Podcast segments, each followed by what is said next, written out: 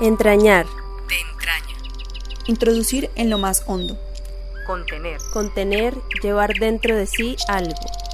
Unirse. Estrecharse íntimamente con alguien o algo.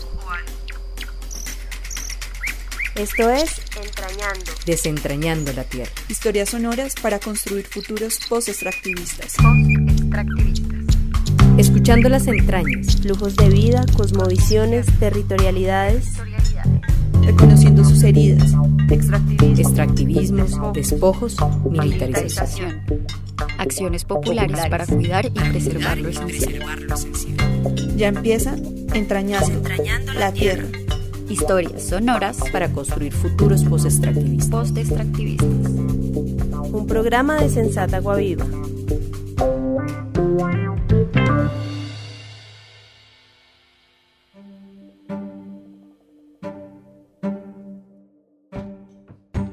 Mi nombre es Catalina Caro Galvis y les damos la bienvenida a Desentrañando la Tierra, un programa de Sensata Agua Viva con el apoyo de Warren One.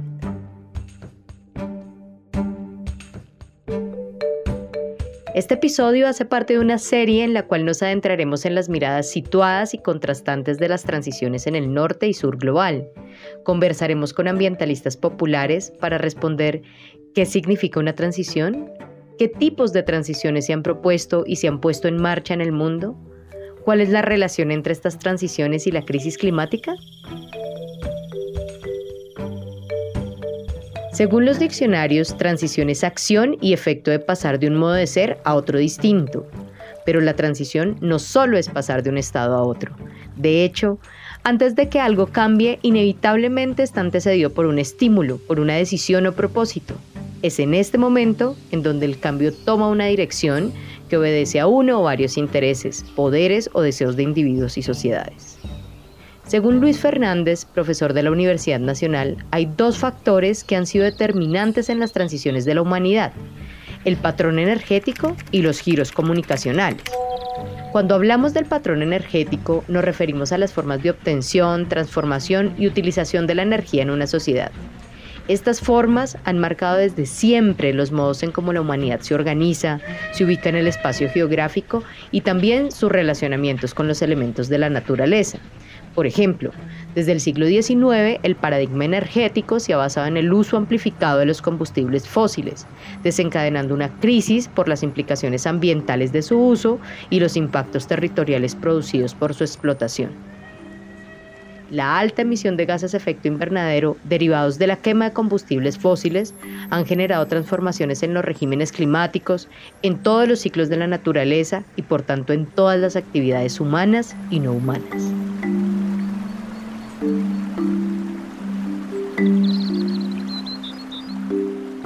Para entender y conocer los contrastes y diferencias entre lo que significa y han significado las transiciones para el norte global y el sur global, contaremos con las voces de tres invitados. Filippo Taglieri del colectivo Recommon en Italia, Juan Pablo Soler, miembro de Sensata Viva y del movimiento Ríos Vivos Colombia, y Sebastián Muñoz, de la organización inglesa One on One. Gracias por aceptar nuestra invitación. Quisiéramos que nos cuentes, Sebastián, acerca de qué significa la transición energética en el norte global y cómo ha sido la transición en estos países, qué relación tiene con esto de la crisis climática. Bueno, cuando se habla de transición en el norte global, casi que exclusivamente se refieren a la transición energética. Y esto es debido a que el sistema energético actualmente es el generador más grande de gases de efecto invernadero que está detrás de la crisis climática. Y dentro del sistema energético, un 80% de la energía está producida a través de la quema de combustibles fósiles, gas natural, carbón y petróleo. Entonces, digamos que en la, narrativa dominante de esa transición energética en el norte, se habla de cambiar o suplantar una matriz energética alimentada por combustibles fósiles a una alimentada por energías renovables. Entonces, a pesar de que hay una movida gigantesca de organizaciones, instituciones y individuos que dicen que ya la transición energética está acá. Otro punto a considerar es de que la inversión en energías sucias, es decir, esas energías de combustibles fósiles, es muchísimo mayor a la inversión en energías renovables.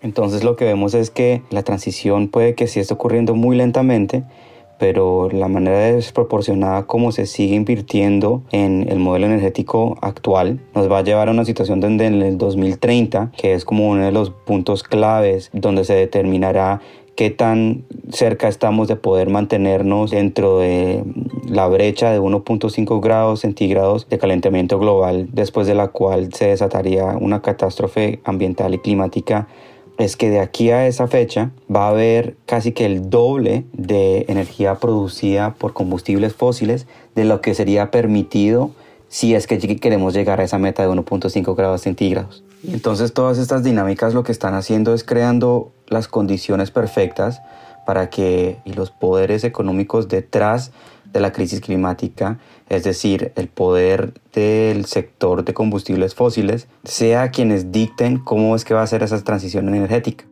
Mil gracias, Sebastián.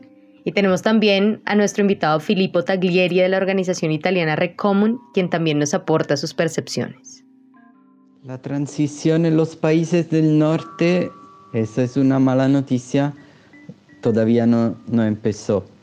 Estamos en camino de transición por como lo entendan desde arriba, que sería abandonar el carbón, pero todavía esto no está hecho. En Italia, por ejemplo, que es uno de los países más avanzados en términos de salida del carbón, esto empezará en 2025 y todavía enfrentamos empresas que no quieren abandonar el mundo de las fósiles solo tratan de cambiar el utilizo del carbón con el utilizo del eh, gas y hay toda una narración tóxica sobre lo que el gas es de la única transición posible. Entonces está en nuestro papel lo de insertar lo de la justicia ambiental y de la justicia social eh, en ese tema vacío de la transición desde arriba. Entonces nosotros vemos que no es bastante un cambio de matriz energética o un cambio de producción para producir menos CO2, más bien es, no necesitamos de un cambio que vaya más adentro a las problemáticas de los grandes productores que nosotros llamamos energívoros y del mismo modelo de desarrollo que ya se paró hace años y no obstante las instituciones quieren empujarlo otra vez. Es también la distinción entre el norte de Europa y, el sur. Nosotros tenemos eh, territorios que son de la área mediterránea que fueron explotados hasta el último metro con uh, una cantidad de personas afectadas en su salud y por eso queremos que no venga solo un cambio de carbón a grandes campos de fotovoltaico porque eso no, no nos cambia el modelo de sistema en que queremos vivir. Pero es verdad que eh, la crisis climática a nivel institucional, a nivel europeo, fue el mayor empujón de la introducción del término de transición en Europa. Y entonces para nosotros la transición es una justa transición, una transición que es descentralizada, que quita el poder a las empresas que sean de Estado o que sean privadas y que puede dar una nueva sociedad que sea más justa, ecológica y donde los territorios se empoderan, disfrutan menos energía, pero la tratan de forma democrática, de forma comunitaria. Por eso estamos empujando las comunidades energéticas. Como nos cuentan Sebastián y Filipo, para el norte global la transición tiene dos grandes temas asociados con los índices de consumo energético y las implicaciones que el uso de combustibles fósiles ha significado para el ambiente. Es decir, que su lectura está íntimamente asociada a los debates de crisis climática y descarbonización de sus economías, teniendo en cuenta que la matriz energética de muchos países del norte global está basada en la quema de carbón. Para ampliar el panorama, ahora conozcamos la perspectiva desde el sur global. Juan Pablo Soler, gracias por estar con nosotros. Quisiéramos que nos cuentes desde el sur global a qué nos referimos con la transición.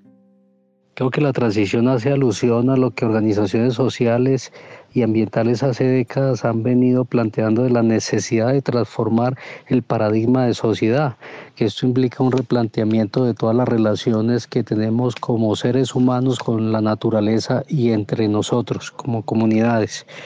En este sentido, a la luz de la crisis climática que no tiene precedentes en la Tierra, que ha dejado una serie de impactos cada vez más visibles y que tienen que ser asumidos cada vez más por países tanto del norte como del sur, pues ha abogado a que los países establezcan diálogos en el marco de las conferencias de Naciones Unidas frente a la necesidad de entablar acciones que mitiguen la crisis climática.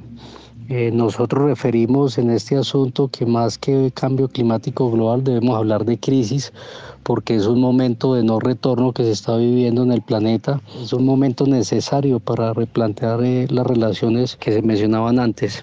Entonces, en este sentido, una de las propuestas que ha surgido en ese debate de algún punto de vista gubernamental eh, ha sido la transición. Eh, refería a la transición energética como la posibilidad de transformar las formas de generación de energía. Aquí las organizaciones sociales y ambientales a lo largo y ancho del planeta lo que se ha dicho es que no es solamente necesario cambiar la forma de producir, sino transformar todo el modelo, porque si bien hay algunas situaciones asociadas de ese modelo a la crisis climática, hay toda una serie de impactos más allá de la crisis que genera ese mismo modelo. Y ese, ese modelo energético es el motor de la desigualdad en diferentes partes del planeta, es el motor de la contaminación, de la privatización de las aguas, entre otros aspectos. Entonces, la necesidad de transformar ese modelo energético por un modelo energético en el cual las comunidades puedan participar, tomar decisiones y sobre todo adoptar esos cambios de acuerdo a sus visiones, a sus tradiciones, en otros términos dicho, de acuerdo a su cosmovisión y a su cosmogonía. De esta manera, la transición energética que proponen desde el seno de la Conferencia de Naciones Unidas es necesario eh, que sea justa, agregarle ese adjetivo que implica que las comunidades puedan participar, que sea una transición energética con la participación de sectores populares, que no sea una transición energética corporativa, es decir, donde son las mismas empresas nacionales, privadas y transnacionales que operan el negocio eh, de la energía solamente orientados por el lucro. Es decir, entre más utilidades se puedan sacar de esa actividad, hacia allá se orientan. Entonces de nada sirve cambiar una generación a base de combustibles fósiles y migrarlo hacia las energías alternativas y esas energías alternativas están produciendo los mismos o peores impactos. Por eso hoy se habla de una transición energética justa, implicaría la participación de todos los sectores de la sociedad, pero a su, a su vez que no fuese una transición que implique más extractivismo, como lo estamos hoy viendo orientadas hacia el uso intensivo de litio, algunas de esas energías. Bueno, y otro de los principios tiene que ver con la desmercantilización y eso implica entonces revertir todos esos procesos de privatización que condujeron a que la energía fuese vista como mercancía y de esa manera un proceso de transición energética justa en los planteamientos actuales implicaría posiblemente cerrar la brecha de acceso a la energía, donde hoy el acceso a la energía para muchas comunidades de barrios rurales está condicionada por la capacidad de pago. Como vemos, la transición justa es un enfoque que desde Latinoamérica se concibe como innegociable. No obstante, los movimientos populares en el norte global también han impulsado una transición con justicia. Veamos. El modelo de transición del que hemos hablado, ese dominante que está siendo promovido en el norte global, no cuestiona el hecho de que la crisis energética no tiene que ver únicamente con empezar a utilizar energías renovables, sino que es fundamentalmente una crisis de la manera como se utilizan los recursos. Vemos propuestas que básicamente busca que la crisis económica desatada por la pandemia sea resuelta a través de el crecimiento verde y las inversiones verdes. Esto lo que significa es que la producción de electromovilidad, baterías de litio, de paneles solares, de almacenamiento de energía y de producción de energía eólica está como el factor principal de la reactivación económica. Y lo que sabemos y lo que nos vienen diciendo los movimientos, comunidades colectivas en el sur es que esto podría desatar una ola nueva de extractivismo verde, agudizando las maneras violentas como ya se maneja y se desarrolla y se expande el extractivismo en el continente. El litio, el cobalto y el cobre que se utilizan en estas nuevas tecnologías estaría detrás de una nueva ola de extractivismo. Entonces nuevamente entra en juego la política económica alrededor de la producción de energía anclando un modelo neocolonial desarrollista altamente destructivo que en últimas no cuestiona la manera en cómo esa energía se produce, se utiliza, se almacena, se distribuye, teniendo en cuenta las necesidades reales de las comunidades y no este modelo totalmente desigual donde muchas personas no tienen energía suficiente y un número muy poco de personas consumen muchísima energía que en muchos casos es totalmente innecesaria. Entonces, si estamos hablando seriamente de la necesidad de que la transición sea la solución para contrarrestar la trayectoria desastrosa de la crisis climática, tenemos que reconocer que no podemos llegar a nada de emisiones de gases de efecto invernadero de aquí al 2030 si seguimos incrementando la demanda de energía. Por eso es que se está exigiendo esa transición energética con justicia, donde se reconoce que la energía es un bien común y un derecho humano básico y por ende que todos y todas deberíamos tener acceso a esa energía renovable.